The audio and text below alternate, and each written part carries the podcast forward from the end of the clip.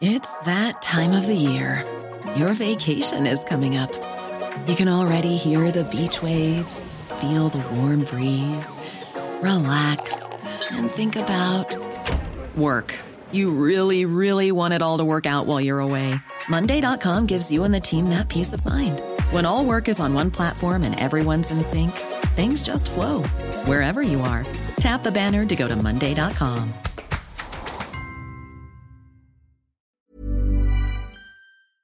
Violencia política en España sobre manifestantes que se han limitado a protestar pacíficamente en contra del Partido Socialista Obrero Español.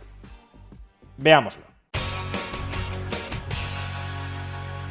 Desde hace varios días se están celebrando en varias ciudades de España manifestaciones pacíficas delante de las sedes del PSOE para protestar contra la previsible aprobación de una ley de amnistía que borre los delitos cometidos, según el Código Penal español, por parte del independentismo catalán en el año 2017, durante el famoso Procés de Independencia.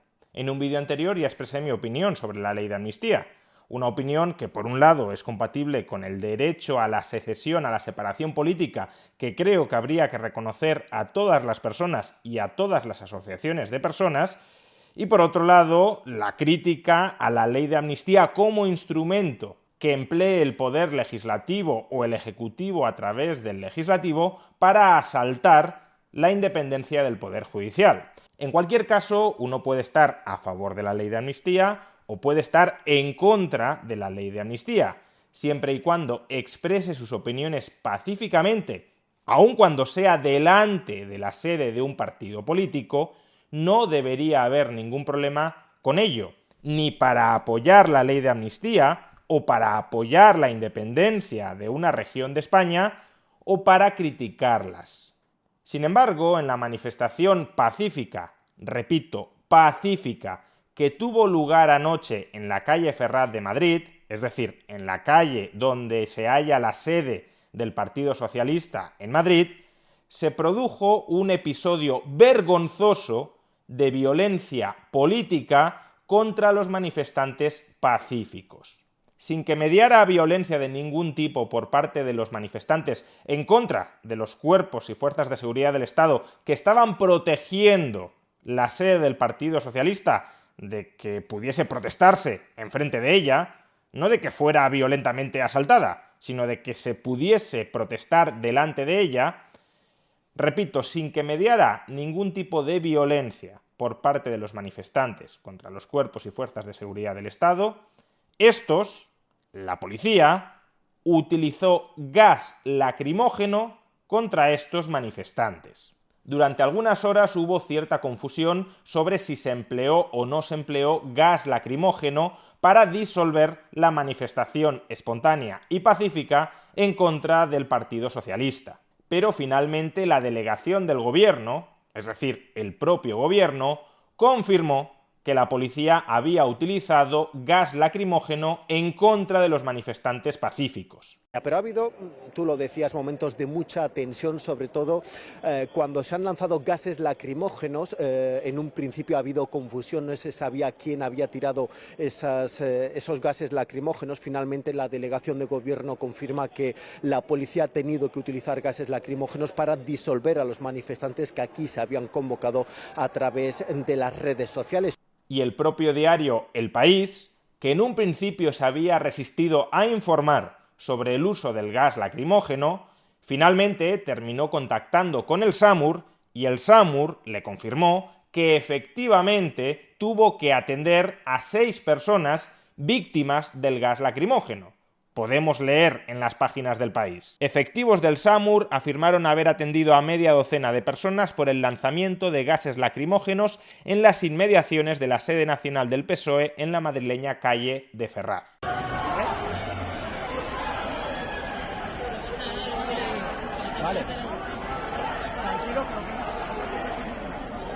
El uso del gas lacrimógeno en estas circunstancias es una completa y desproporcionada aberración. Por ejemplo, lo que dice Amnistía Internacional sobre el uso del gas lacrimógeno en manifestaciones es lo siguiente. El documento de posición de Amnistía Internacional aclara que la policía solo puede utilizar el gas lacrimógeno en caso de violencia generalizada, cuando sea imposible hacer frente a los individuos violentos por sí solos. Nunca deben utilizarse gases lacrimógenos para dispersar a manifestantes pacíficos. Y esto es justo lo que sucedió anoche en Madrid. La Policía Nacional, por orden del Ministerio del Interior, es decir, por orden del gobierno, conformado por el partido político contra el que se estaban manifestando pacíficamente estas personas, la Policía Nacional utilizó gas lacrimógeno para disolver protestas pacíficas. Es decir, que un partido político en España, por mucho que ocupe el gobierno, utilizó la Policía Nacional como un cuerpo de represión política al servicio del partido. Hi, this is Craig Robinson from Ways to Win, and support for this podcast comes from Invesco QQQ. Invesco QQQ is proud to sponsor this episode and even prouder to provide access to innovation for the last 25 years. Basketball has had innovations over the years too. We're seeing the game played in new ways every day. Learn more at Invesco.com slash QQQ. Let's rethink possibility. Invesco Distributors, Inc. Even on a budget, quality is non-negotiable. That's why Quince is the place to score high-end essentials at 50 to 80% less than similar brands. Get your hands on buttery soft cashmere sweaters from just 60 bucks, Italian leather jackets, and so much more. And the best part about Quince, they exclusively partner with factories committed to safe, ethical, and responsible manufacturing. Elevate your style without the elevated price tag with Quince. Go to quince.com slash upgrade for free shipping and 365-day returns. I'm Sandra, and I'm just the professional your small business was looking for. But you didn't hire me because you didn't use LinkedIn jobs. LinkedIn has professionals you can't find anywhere else, including those who aren't actively looking for a new job but might be open to the perfect role, like me.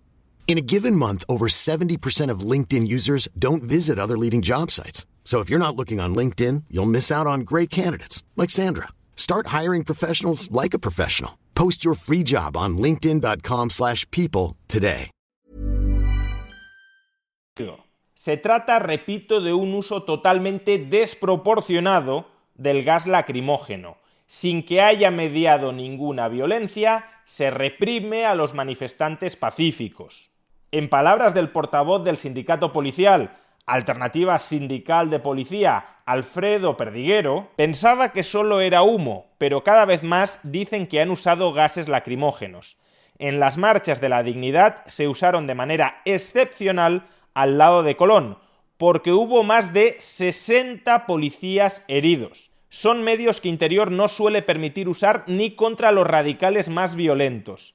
Sindicalmente defendemos y defenderemos siempre las actuaciones policiales, pero si esto ha sido así, contra gente que solo gritaba, desde el sindicato pediremos responsabilidades, porque si el delegado del gobierno ha dado la orden y alguien la ha ejecutado, lo único que ha conseguido es dejarnos a los pies de los caballos y quitarnos el apoyo de la gente. Y eso no lo vamos a permitir. Es decir, que la última vez que se utilizaron en Madrid gases lacrimógenos fue en el año 2014, en las marchas de la dignidad, cuando hubo 60 policías heridos. ¿Cuántos ha habido ahora para justificar preventivamente el uso de gases lacrimógenos? Pero es que esta represión política en contra de manifestantes pacíficos no terminó aquí. Después de que se disolviera la manifestación, agentes de la policía persiguieron a manifestantes que ningún peligro entrañaban para darles porrazos.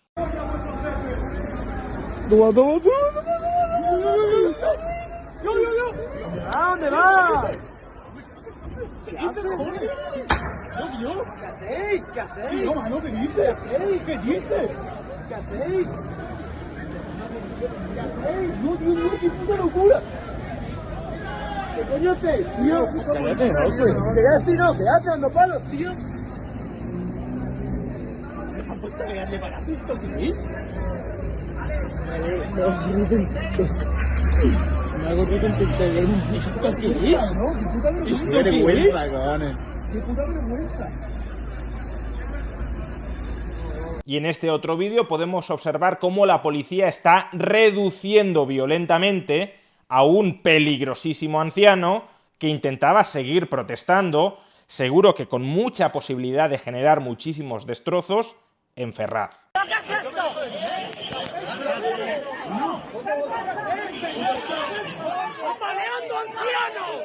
Estamos ante indecorosos episodios de violencia y de represión política en España.